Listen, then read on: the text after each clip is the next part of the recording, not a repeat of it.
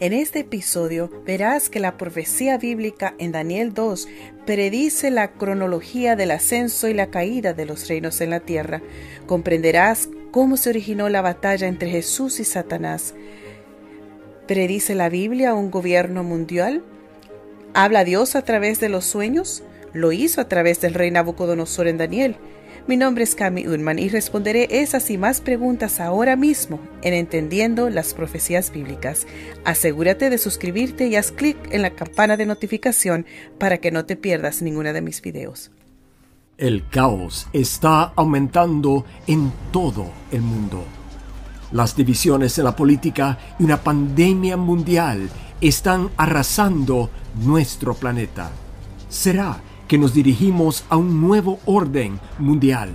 Únase a la oradora internacional Cami Utman en un viaje para descubrir la verdad bíblica y esclarecer las respuestas clave a sus preguntas bíblicas. En los viajes de Cami alrededor del mundo ha documentado milagros increíbles mientras enfrenta situaciones de vida o muerte.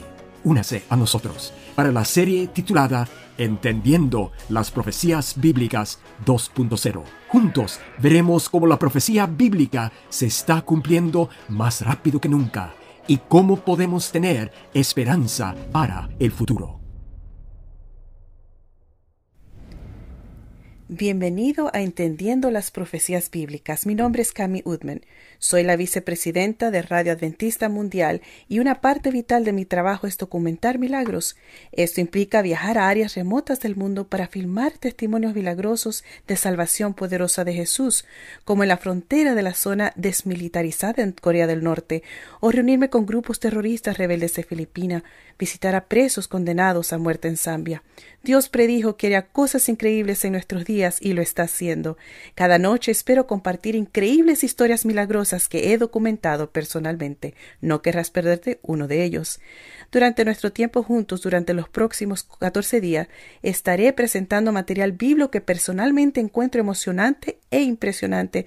Esta misma información cambió profundamente mi vida desde buscar el mundo a buscar el cielo. Dios me ha dado el propósito para compartir su palabra.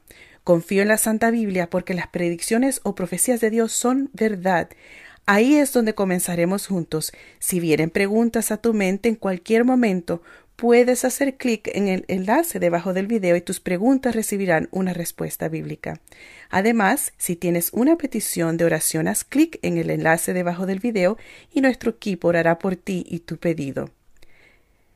Esta noche comenzaremos develando la verdad sobre si la predicción de la Biblia es verdad o fábula. La clave para desvendar las profecías bíblicas es dejar que la Biblia hable por sí misma. El tema de nuestra serie es si está en la Biblia, lo creo. Si no está en acuerdo con la Biblia, no es para mí. Tal vez estés preguntando cuáles son los beneficios de este seminario. ¿Por qué me importa esto? ¿Por qué debería importarme? Esta información bíblica dará sentido a tu vida y a las condiciones que vemos en nuestro mundo en este momento. La Biblia nos informa sobre la línea de tiempo de la Tierra, desde cómo comenzó hasta cómo terminará. La gente necesita ser advertida de los acontecimientos finales que están a punto de ocurrir en la Tierra. Debemos tomar conciencia de muchas trampas de Satanás para engañarnos y distraernos de las verdades de Dios que se revelan en la Biblia. Necesitamos entender la batalla entre Dios y Satanás, porque ambos están buscando tu fiel adoración con toda la incertidumbre que hay en nuestro mundo en este momento, ¿a dónde podemos acudir para respuestas verdaderas? El Hijo de Dios Jesús nos advierte y revela en sus escrituras, la Biblia, lo que significa y necesitamos saber. Cada uno de nuestros temas bíblicos se construirá y se basará sobre el anterior. No te lo pierdas. Estos temas nos proporcionan diferentes puntos de vista sobre quién es realmente Jesús y lo que le enseña para que podamos seguir sus pasos. Al final de la serie con tu Biblia tendrás las respuestas a preguntas como ¿Quién es la bestia del Apocalipsis 13? ¿Cuál es la marca de la bestia? ¿Está el 666 realmente en la Biblia? ¿Cómo describe Dios el sello del Dios viviente? ¿Sabías que la Biblia dice que necesita ser sellado para entrar en el cielo? Aprenderemos lo que la Babilonia representa y cómo asegurarnos de no ser parte de ella. ¿Qué dice la Biblia? ¿Qué sucede cuando mueres? Eso te podría sorprender. ¿Sabías que Dios describe las características de su pueblo remanente en los últimos días, su iglesia, en Apocalipsis? ¿Qué dice Apocalipsis que sucede durante el milenio? Hmm, ¿Sabías que puedes elegir dónde estarás durante estos mil años? Si Dios es amor, ¿realmente quemaría a la gente para siempre? Vamos a ver lo que la Biblia dice sobre el infierno. Es diferente a lo que el hombre ha inventado. ¿Cómo describe la Biblia la segunda venida de Jesús? Jesús es muy específico para que no nos engañen muchos falsos cristos. La Biblia proporciona ideas increíbles sobre la guerra invisible que está sucediendo a nuestro alrededor. Amigos, oren conmigo. Padre Celestial, Rey del universo, Rey de nuestro corazón, Señor, te pido que me vacíes de mí y me llenes de tu Santo Espíritu. Unge mis labios solamente con tus palabras y rodéanos con tus santos ángeles mientras estudiamos tu palabra esta noche. En el nombre precioso y poderoso de Jesús. Amén. Así que, amigo, ¿cómo encajas en esta guerra invisible, esta batalla por el planeta Tierra? ¿Cómo encajas en el tema de esta noche, la predicción?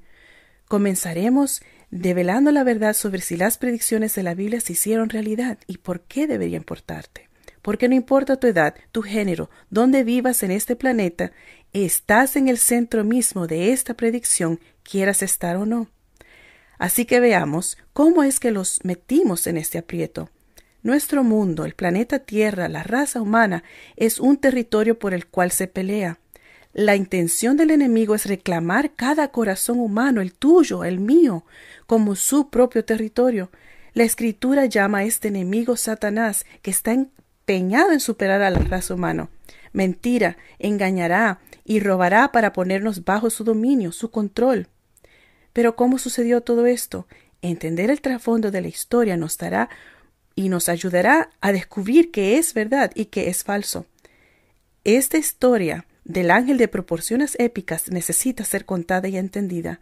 Se trata de una guerra cósmica y un rescate cósmico comienza dentro del universo, en un lugar llamado cielo, el hogar de Dios Padre. Dios tiene que ver con amor. El tema del amor recorre toda la Biblia. Una de nuestras primeras demostraciones de su amor es que nos creó con la libertad de elección. Debe haber habido un tiempo en que Dios le explicó a los ángeles acerca del libre albedrío que tenían. Tal vez dijo Dios, ángeles, quiero compartir con ustedes algo muy preciado. Se llama libertad. Al principio, antes de crear una sola vida, tuve que tomar una decisión. ¿Les doy libertad o controlo tu voluntad? Si controlo tu voluntad, se me garantizaría tu obediencia, pero te habría quitado la libertad de elección, que es el regalo más preciado que puedo darte, y el regalo más preciado que me puedes dar es amor espontáneo y me habrían robado de eso. Así que te di libertad, libertad de elección. Sabía que en algún momento en el futuro todo esto podría salir mal y contraproducente, pero me arriesgué a ser amado por ti libremente. Como todos sabemos, amigos, algo salió terriblemente mal un ángel de alto rango llamado Lucifer dejó su lugar junto a Dios Padre para causar problema entre los ángeles. Lucifer se enalteció por su alta posición, talentos y belleza. El orgullo creció en su corazón y envidió a Dios. Deseaba ser Dios, no ser un siervo de Dios. Vamos a leer las muchas declaraciones de yo, yo, yo que Lucifer hace en Isaías 14, 12 al 14. ¿Cómo caíste del cielo, lucero, hijo de la mañana? Tú que decías en tu corazón, subiré al cielo, en lo alto, junto a las estrellas de Dios, yo levantaré mi trono, y en el monte del testimonio me sentaré, en los extremos del norte, sobre las alturas de las nubes yo subiré y seré semejante al Altísimo. Satanás deseaba ser Dios, echar a Dios de su trono y gobernar el universo. Parecía darle reverencia a Dios, pero en secreto ocultó su verdadera intención. Mintió diciendo a los ángeles que su propia sabiduría era suficiente. No necesitaba las leyes de Dios diciéndoles qué hacer. Como resultado, algunos de los ángeles comenzaron a dudar de Dios. Lucifer desafió a Jesús, el Hijo de Dios, por el control del universo. Lucifer deseaba ser su igual. Apocalipsis 12:7 lo resume. Hubo una gran guerra en el cielo. Un tercio de las fuerzas angelicales de Dios se unieron a la rebelión de Lucifer y lucharon violentamente. La batalla se derramó por todo el universo. Finalmente Lucifer y sus ángeles caídos fueron expulsados del cielo. Así que Lucifer, sus ángeles engañados, se encontraron arrojados a un pequeño planeta, un territorio llamado Tierra. Desde el comienzo de esta gran guerra entre el bien y el mal, las escrituras nos prometen un guerrero. El nombre de ese guerrero es Jesús, el Hijo de Dios. Nos ama tanto que anticipadamente y de un plan para rescatarnos. Hay un tema desde el Génesis al Apocalipsis que nos muestra que el planeta Tierra es un territorio en disputa. Dios nos quiere y Satanás nos quiere. Los humanos necesitamos entender esta feroz batalla de fuerzas invisibles que se lleva a cabo en nuestro planeta Tierra. Esto es una cuestión de vida o muerte. Las primeras líneas de la Biblia tienen que ver con los territorios. Génesis 1.1. En el principio, Dios creó los cielos y la tierra. Esto establece dos regiones, dos territorios, uno cielos y dos la tierra. Dios dice en Génesis 1.26, hagamos al hombre a nuestra imagen, conforme a nuestra semejanza, y tenga potestad. ¿Qué significa potestad? Significa el derecho a gobernar, el poder de controlar, la autoridad para gobernar. Un territorio donde un gobernante está a cargo. En Génesis 1.28 los bendijo Dios y les dijo, fructificad y multiplicaos, llenad la tierra y sometedla, ejerced potestad sobre los peces del mar, aves de los cielos y todas las bestias que se mueven sobre la tierra. Dios está diciendo, toda la tierra es tu dominio, tu morada. Sin embargo, también dentro del jardín del Edén había otro lugar de dominio permitido, pequeño territorio enemigo llamado el árbol del conocimiento del bien y el mal. Dios advirtió en Génesis 2.17, pero del árbol del conocimiento del bien y del mal no comerás, porque el día que del comas, ciertamente morirás. Este árbol le recordó a Adán y Eva su propia voluntad de elegir obedecer a Dios o no. A Satanás se le permitió un lugar en el árbol del conocimiento del bien y del mal. No podía vagar libremente donde quisiera ir. Este era el árbol, su territorio, y aquí vigilaba su territorio. Por supuesto, el objetivo de Satanás era expandir su territorio, ¿no? Esperaba que Adán y Eva se acercaran a su espacio en el jardín. Estaba ansioso por difundir sus propias ideas gubernamentales que se oponen a Dios. Todo lo que tenía que hacer era mentir sobre el verdadero carácter de Dios e influenciar la perspectiva humana sobre quién es Dios, como hizo con los ángeles. Inmediatamente en los capítulos iniciales de la Biblia, en Génesis 1, 2 y especialmente 3, sientes que hay un conflicto, hay una disputa. Algo está mal. Satanás se disfrazó como una astuta serpiente y tentó con su belleza a Eva. La trae con una mentira sobre una fruta mágica que la haría ser como Dios, al caer en este engaño, Adán y Eva, de su propia voluntad, transfirieron a la serpiente el dominio sobre la tierra que Dios les había dado. Satanás no podía eludir su libre albedrío. Necesitaba persuadirlos verbalmente para que cambiaran su forma de pensar en Dios, para transferir el libre albedrío a su lado. Mientras Satanás instaba con mentiras, cuestionando el carácter de Dios, creyó que había ganado. Desde el mismo principio, Satanás miente a los seres humanos y los hace cuestionar el carácter de Dios. La herramienta más poderosa de Satanás es vender una idea. Ezequiel 28:16 dice, a causa de tu intenso trato comercial, otra palabra para vender, te llenaste de iniquidad. Lucifer no vendía artículos ni artilugios, estaba comercializando una ilusión de que Eva podría llegar a ser como Dios. Estaba vendiendo ideas y Eva compró sus ideas. La escritura dice que Adán no estaba tan seguro acerca de esas ideas, pero estaba muy seguro de su amor por Eva, y desafortunadamente la siguió en lugar de seguir a Dios. Otros versículos que también muestran la tierra como un territorio bajo el control del enemigo se encuentran en Lucas 4:6, donde Satanás está tentando a Jesús en el desierto.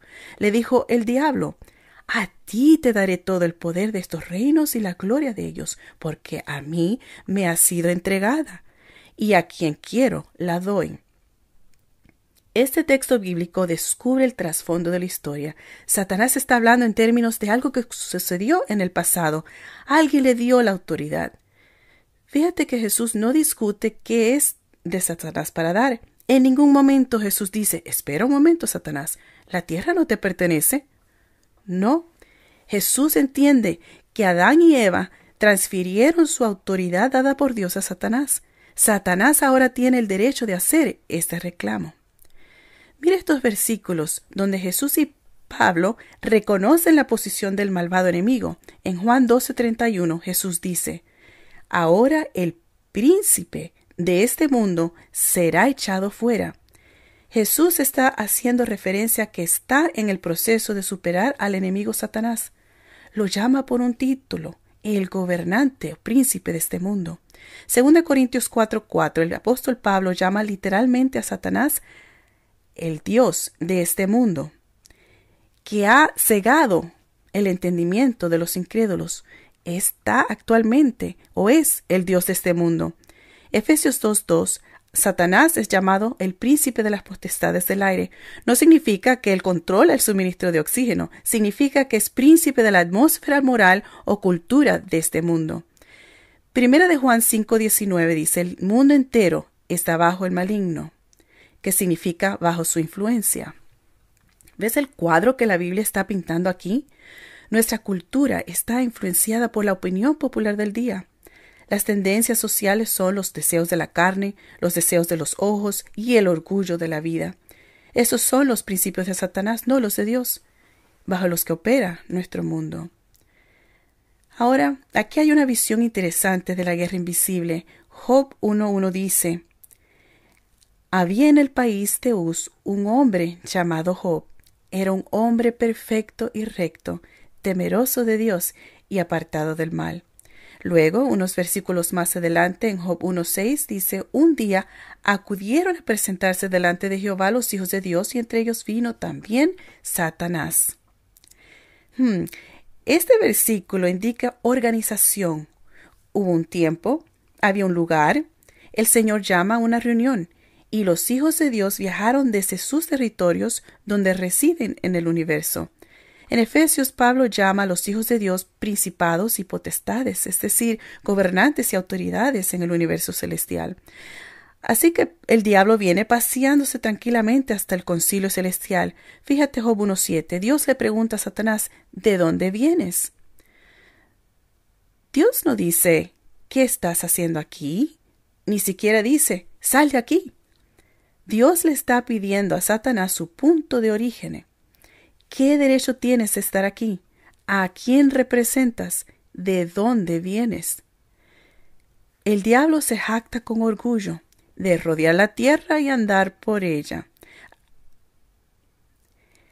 Aquí se puede ver que Satanás está reclamando el planeta Tierra a nosotros como su territorio en el universo de Dios, Satanás alega, tengo derecho a estar aquí en esta reunión. Si todos estos otros gobernantes de otros mundos pueden asistir, puedo estar aquí para representar el planeta que a mí me pertenece.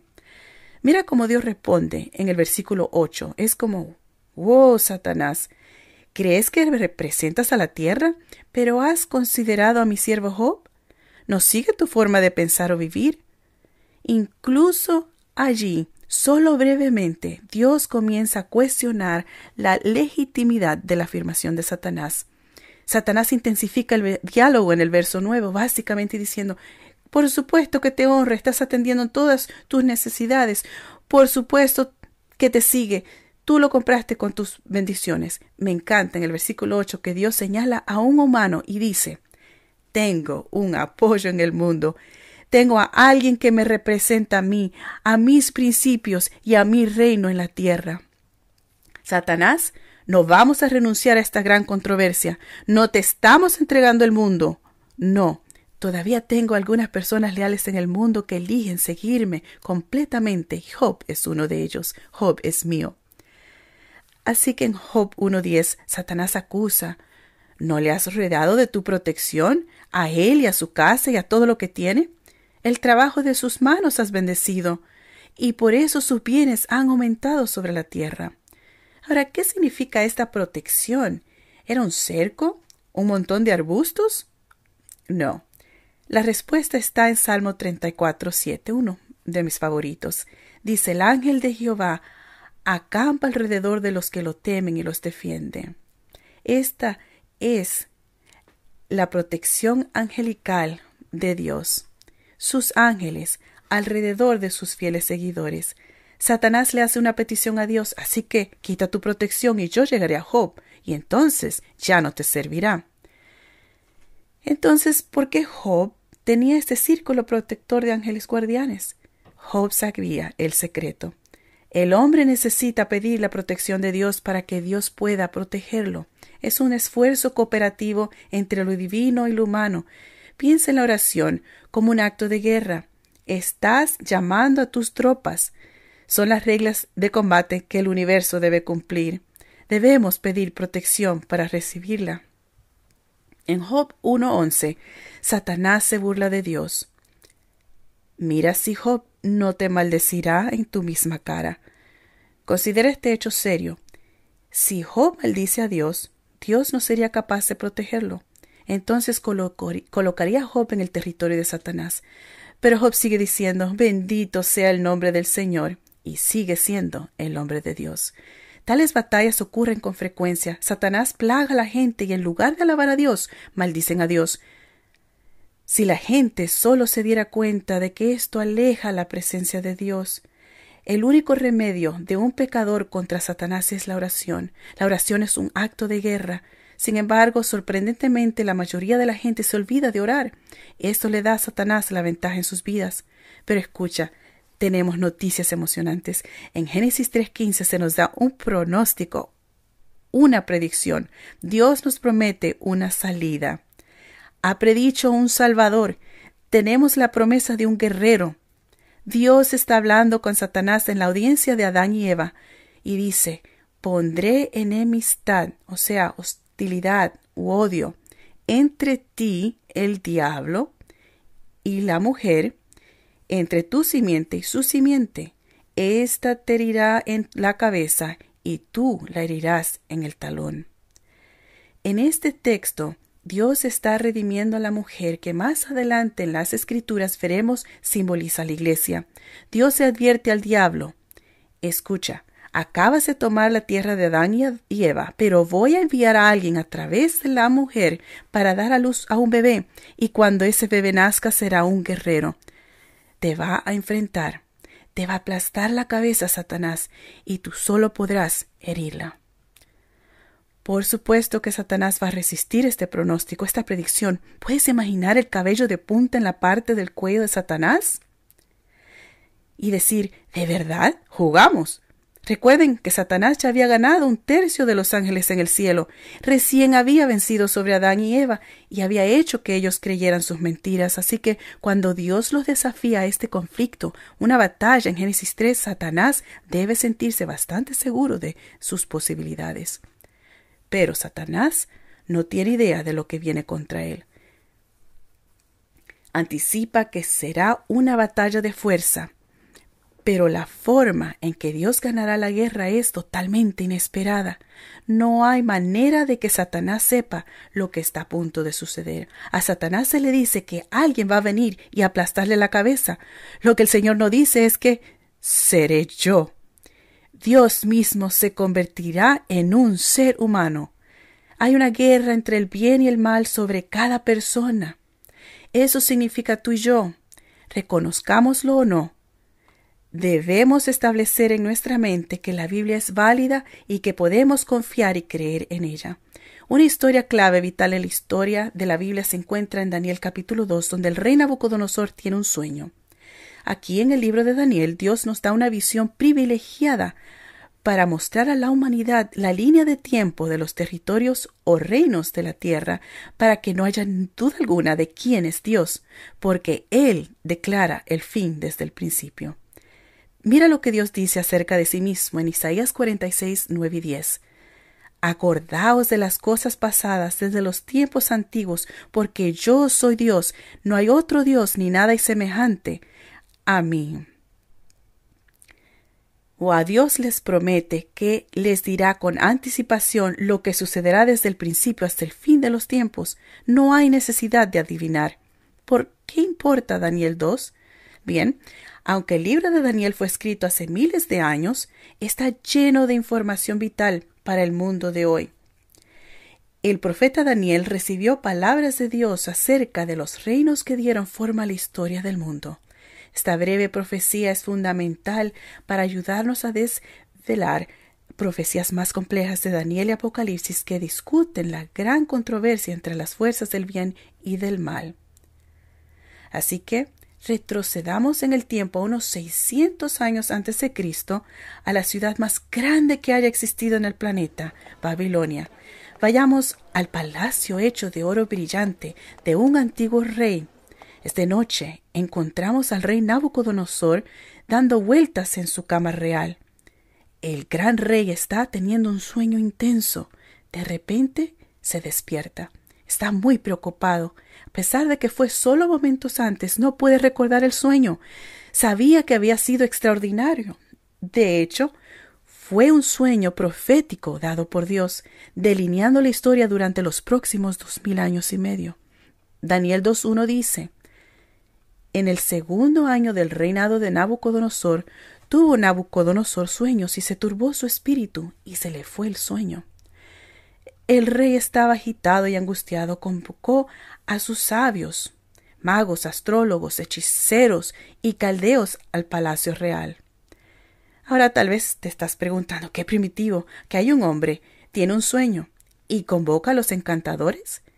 Eso es lo que hacían los reyes en los tiempos antiguos, se les consideraba sabios. Cada una de estas categorías tenía una cierta función.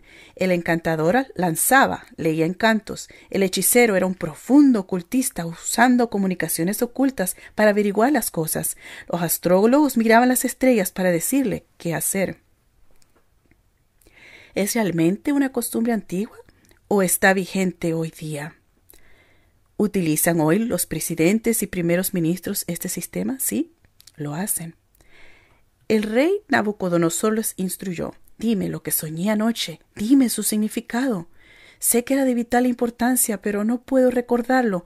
¿Cuál es el significado de mi sueño? Los sabios respondieron. Daniel 2.4. Rey, para siempre vive.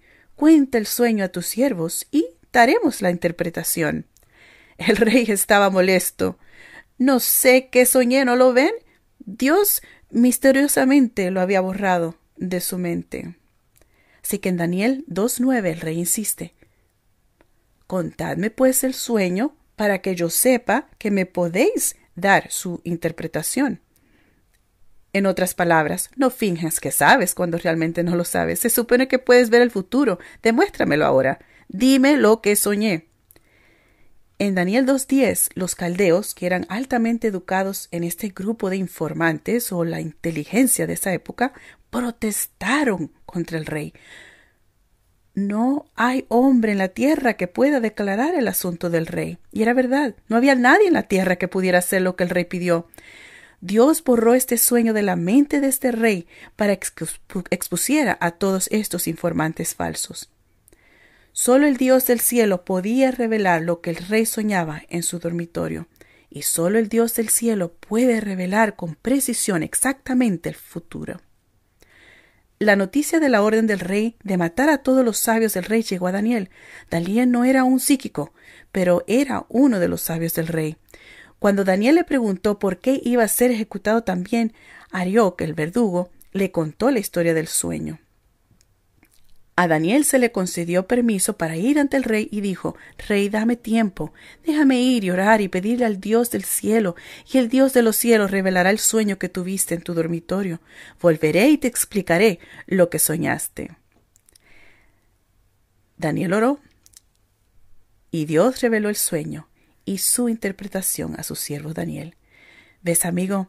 Los misterios de Dios se explican a los hombres y mujeres que oran. Así que en Daniel 2.23 dice, A ti, Dios de mis padres, te doy gracias y te alabo porque me has dado sabiduría y fuerza, y ahora me has revelado lo que pedimos. Y luego dijo en el 2.28, pero hay un Dios en los cielos que revela los misterios, y él ha hecho saber al rey Nabucodonosor lo que ha de acontecer en los últimos días.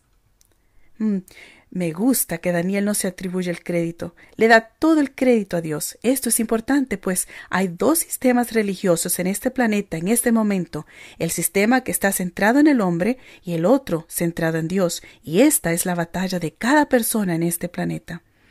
Te sorprenderás al saber quién defiende hoy una religión centrada en el hombre. A medida que avancemos, lo verás por ti mismo, amigo. Regresemos a Daniel. Daniel 2.21. Dios quita reyes y pone reyes. Me gusta. Así que va a ser una historia de cómo los reinos suben y caen en el planeta. Esta profecía nos lleva por la línea del tiempo desde el día de Daniel a través de las naciones de Babilonia, Medo-Persia, Grecia y Roma, incluso a los actuales imperios divididos de Europa. Así que Daniel capítulo 2 es para nuestro tiempo, amigos, como Dios dice, los últimos días. Dios se revela a Daniel en el versículo 31, Tú, rey, veías en tu sueño una gran imagen.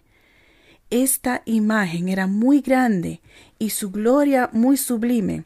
Estaba en pie delante de ti y su aspecto era terrible.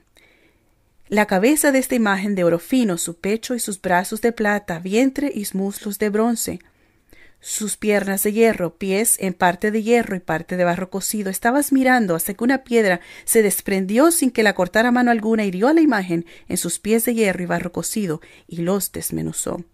Luego versículo 35, entonces fueron desmenuzados también el hierro, el barro cocido, el bronce, la plata y el oro, y fueron como tamo de las eras del verano, y se los llevó el viento, que es un símbolo de la guerra, sin que de ellos se quedara rastro alguno. Daniel 2, 36 al 38. Este es el sueño. También la interpretación de él diremos en presencia del rey. Tú, rey, eres rey de reyes. Tú eres aquella cabeza de oro. La cabeza de oro representa el reino de Babilonia o Nabucodonosor.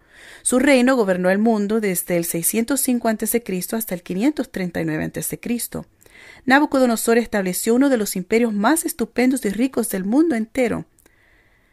Su reino estaba espléndidamente adornado con oro.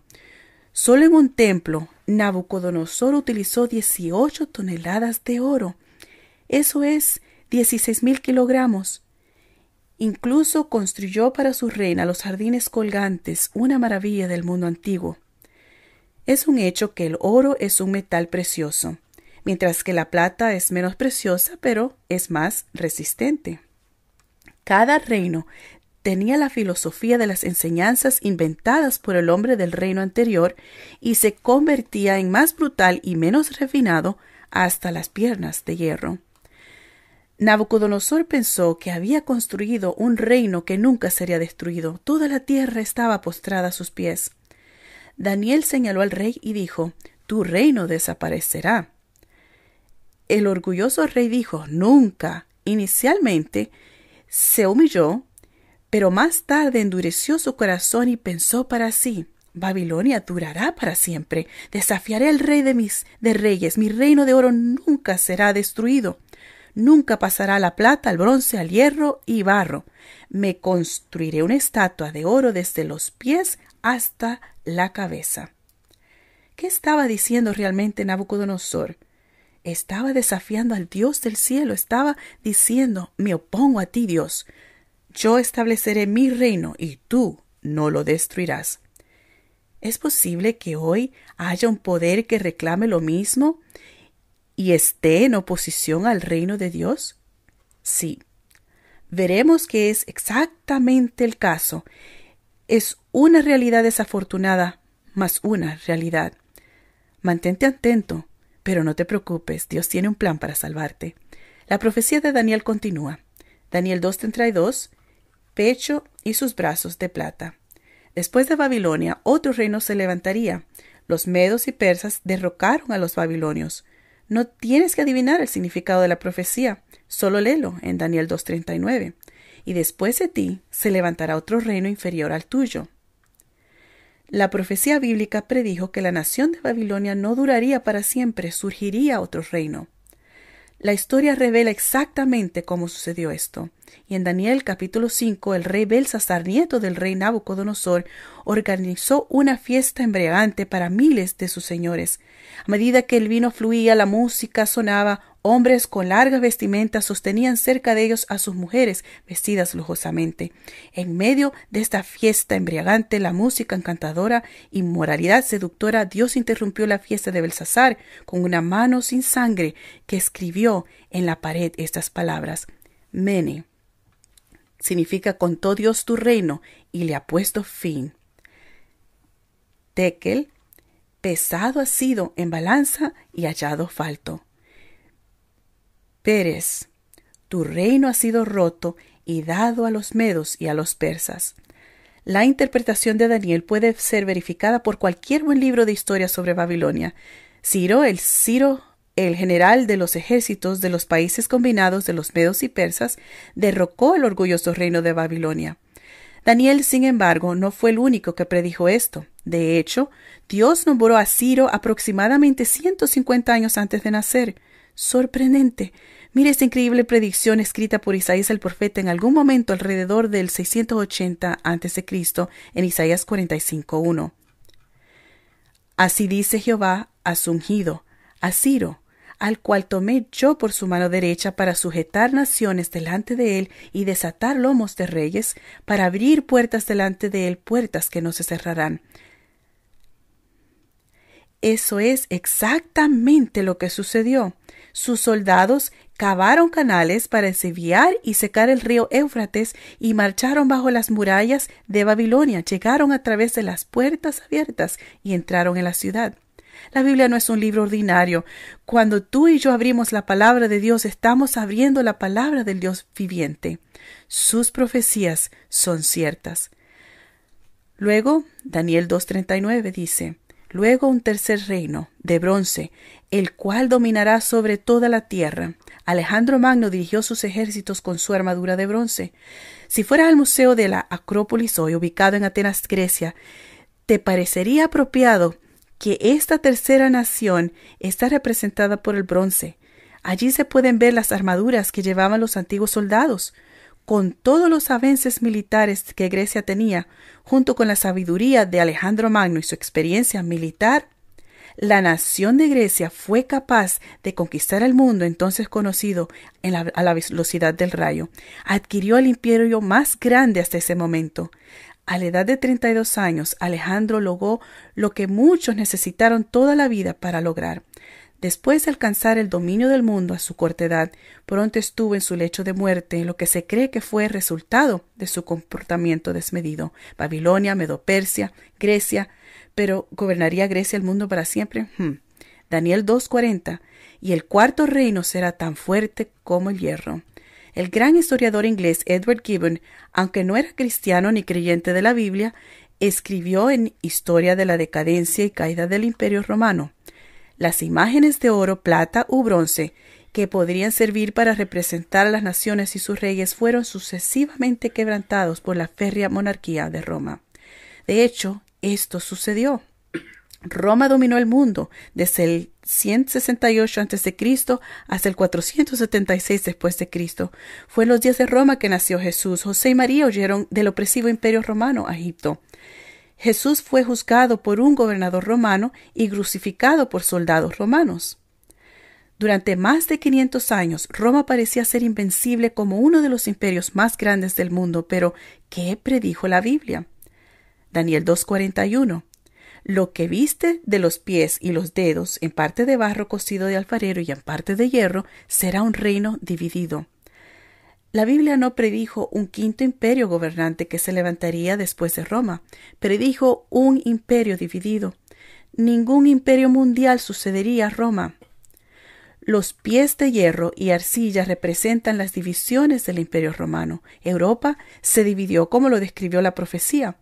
Daniel 2.43 declara, Así como viste el hierro mezclado con barro, así se mezclarán por medio de alianzas humanas, pero no se unirán el uno con el otro, como el hierro no se mezcla con el barro. A lo largo de la historia, los reyes de Europa intentaron a través de uniones matrimoniales unir el imperio. Un ejemplo es el famoso eh, Napoleón, cuando se divorció de su esposa Josefina y se casó con Luisa de Austria, tratando de asegurar la relación de su país y promover su objetivo de unir a Europa pero como dijo la profecía, fracasó completamente. Además del matrimonio, hubo una segunda forma en que los líderes políticos intentaron unir a Europa. Europa intentaron hacerlo a través de conflictos militares y guerras. Carlos V quería unirla, falló. Carlos Magno quería unirla, falló. Napoleón trató de unir a toda Europa, también falló. Napoleón escribió en su diario una descripción de sus ambiciosos planes. Habrá una Europa, habrá una moneda, habrá un idioma, habrá un gobierno en toda Europa. Pero cuando Napoleón fue derrotado en la batalla de Waterloo en junio 1815 dijo, Dios Todopoderoso es demasiado para mí. Amigos, la Biblia es precisa. Europa se ha dividido. Carlos V, Carlos Magno, Napoleón, Hitler, Stalin eran aspirantes líderes mundiales y fracasaron. Consideremos a Hitler y sus ardientes discursos que avivaron las masas. Su lema era un pueblo, un imperio, un líder. Parecía que iba a cumplir su ambicioso objetivo y unir a toda Europa. Las fuerzas aliadas quedaron atrapadas, la derrota parecía cierta, pero notablemente Hitler ordenó que sus tanques se detuvieran y reabastecieran. ¿Qué detuvo los tanques de Hitler? Una antigua profecía en Daniel capítulo 2 declara que desde los días del Imperio Romano Europa nunca estaría unida. La Biblia predice en el libro de Apocalipsis en un último intento final de unir a Europa, esta vez bajo una unión política religiosa. Apocalipsis 17, 12 al 14. Los diez cuernos que has visto son diez reyes que aún no han recibido reino pero recibirán autoridad como reyes por una hora, juntamente con la bestia. Este es el significado de esta profecía. Durante un corto periodo de tiempo, las naciones de Europa y el resto del mundo entrarán en una confederación religiosa y política justo antes de la venida de Jesús. Fíjate en cómo Apocalipsis describe esta unidad temporal. Apocalipsis 17:13. Estos tienen un mismo propósito, entregarán su poder y autoridad a la bestia. Así que aquí hay una predicción de que durante una hora, corto periodo de tiempo, las naciones de Europa se unirán. Entonces, ¿hay movimientos para unir a Europa hoy, para unir al mundo entero? La bandera que es el símbolo del mercado común de Europa es un pueblo, muchas voces. El euro es el resultado de un esfuerzo que busca establecer una moneda común para Europa. La revelación nos dice que habrá este último intento de unir a la gente para prepararse para el poder de la bestia, que los une religiosa y políticamente bajo un gran sistema. Cuando las luchas mundiales, los conflictos y la guerra se combinen con hambres, pestilencias y fracasos económicos, ese ideal será muy dulcemente presentado. Un mundo unido, una sociedad unida, todos nos convertimos en uno. La Biblia dice, estos tienen un mismo propósito y entregarán su poder y autoridad a la bestia. Estos harán la guerra con el Cordero que es Jesús, y el Cordero los vencerá. La razón por la que no estamos interesados en un reino terrenal es porque Jesús nos ha prometido uno celestial. Esta predicción en Apocalipsis 17:14 dice, porque es Señor de señores y Rey de reyes, y los que están con Él son llamados, elegidos y fieles. La historia ha seguido la profecía de Daniel capítulo 2 como un plano y lo seguirá haciendo. El funcionamiento político de este planeta no es casual. Los acontecimientos que suceden en el mundo en este mismo instante son una señal de que Jesús, el Rey de Reyes, pronto vendrá. Su regreso es la única esperanza para un mundo que yace sobre pies de hierro y arcilla, listo para desmoronarse. La profecía de Daniel sobre la estatua y las profecías de Apocalipsis nos señalan un nuevo tiempo. Daniel 2.34. Estabas mirando hasta que una piedra se desprendió sin que la cortara mano alguna, e hirió a la imagen en sus pies de hierro y de barro cocido. El Dios del cielo levantará un reino que no será jamás destruido. ¿Cuál es la roca que rompe la estatua? La roca de los siglos, el Rey Jesús. No podemos tener confianza en los reinos terrenales que se levantan y caen. Son temporales, ilusorios.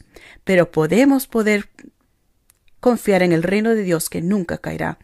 Estamos en una guerra cósmica y nuestro rescate cósmico está en camino. El reino sobrenatural de Cristo vendrá y derribará todos los reinos del mundo.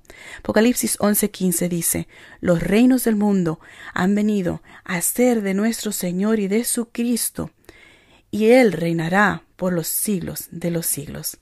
El gran anhelo del corazón humano es paz y seguridad. Anhelamos una sociedad estable donde podamos criar a nuestros hijos sin temor a la guerra, la pobreza y las enfermedades. Queremos un futuro lleno de esperanza, no de miedo. La imagen de Daniel 2 me hace pensar en la historia de Freddy, que junto con mi equipo de video de Radio Adventista Mundial filmamos en Sudáfrica. Freddy creció en un hogar muy religioso, su padre era un sacerdote, pero a él no le importaba. De adulto ignoró todo lo que tenía que ver con Dios hasta que un día recibió una llamada telefónica avisando que su hermana había sido asesinada. La ira inmediata de Freddy se convirtió en rabia y desesperanza. Ahogó sus problemas en alcohol Finalmente, su comportamiento autodestructivo avanzó a pensamientos suicidas. Bebía todo el día, luego por la noche dormía intencionalmente en un camino transitado con la esperanza de ser atropellado. Afortunadamente, la policía y sus amigos siempre lo llevaban de vuelta a casa, sano y salvo. Cuando se despertaba de su estupor, no podía recordar cómo llegó a casa. Fue en uno de esos momentos que Dios llamó la atención de Freddy. Una noche oyó una voz decir ¿Quién soy yo? Él respondió, No lo sé. Dios le dijo, Piensa bien, el amor es un perdón sin fin. Lo interesante es que Freddy supo del último comentario de su hermana en Facebook que decía exactamente lo mismo. El Espíritu Santo lo instó a abrir su Biblia y Freddy se preguntó si Jesús podía llenar su corazón vacío. Luchó con cómo saber con certeza que podía confiar en lo que había dicho su hermana, cómo podía saber ella lo que decía la Biblia, si era verdad o no. Durante sus estudios quedó fascinado con las profecías de Daniel y Apocalipsis. Se intrigó con la forma en que la historia apoyaba el ascenso y la caída de reinos, como Daniel 2 predijo, y justo a tiempo, en el orden previsto. Freddy estaba convencido de que podía creer lo que la Biblia enseñaba. Ahora se dedica a enseñar a otros acerca de la Biblia, comenzando con Daniel 2, porque prueba que la Biblia es auténtica y creíble, alineándose con la historia, porque la historia no puede ser negada. Estamos viviendo en un mundo quebrantado esta noche y no puede darnos alguna respuesta, pero la Biblia sí puede. Como hemos visto, estamos viviendo en el tiempo de los dedos de la gran estatua que hemos estudiado. Sabemos que no pasará mucho tiempo antes de que la piedra cortada sin mano venga y golpee la estatua destruyendo todos los poderes terrenales para siempre. Sus vendrá a establecer su reino. Yo realmente quiero estar allí. ¿Y tú? Hasta entonces, aunque todo el mundo esté al revés, te damos gracias, Señor, porque este mundo quebrantado está en tus manos. Nada en esta tierra puede tomar a Jesús por sorpresa. Tiene todo bajo control y nos dice que no temamos, solo necesitamos creer en Él. ¿No quieres creer esta noche que hay un Dios en el cielo que es nuestro Rey y Salvador? Un Dios que nos ama tanto que nos ha dado un anticipo en Daniel 2 de cómo se desarrollaría la historia de la tierra. Ha sucedido exactamente como predijo. Dios no nos engaña ni nos deja a ciegas. Es claro y nunca cambia. Podemos contar con cada palabra. Jesús extiende su mano esta noche, te invita a que lo invites a tu corazón. Elige hoy hacer el compromiso de descubrir seriamente de qué se trata Dios y su reino. Amigo, ¿puede Dios reclamar tu corazón y mente como su territorio esta noche? Si tu respuesta es sí, haz clic en el botón de abajo y nuestro equipo orará por ti. Antes de concluir esta noche, Oremos juntos. Padre Celestial, tú eres un Dios poderoso que tiene poder para establecer y quitar reinos. Esta noche te agradecemos por dejarnos saber con anticipo cómo cuidarás y proveerás por nosotros. Confiamos en ti, en el nombre precioso y poderoso de Jesús. Amén. Amigos, me encantaría encontrarme con ustedes aquí mismo mañana en la noche cuando estudiaremos algo especial sobre cuáles son las señales que ocurrirán justo antes del regreso de Jesús. ¿Está COVID-19 en la Biblia? No te pierdas el próximo tema, las señales. Dios nos ama tanto que nos advierte con anticipo, no para temer, sino para informarnos. Elige el camino de Dios. Buenas noches, amigos. Gracias por acompañarnos. Si deseas aprender más sobre las verdades de la Biblia, te invito a suscribirte más abajo. Haz clic aquí para ver uno de mis videos favoritos y haz clic aquí, izquierda superior, para ver la serie completa. Que Dios te bendiga.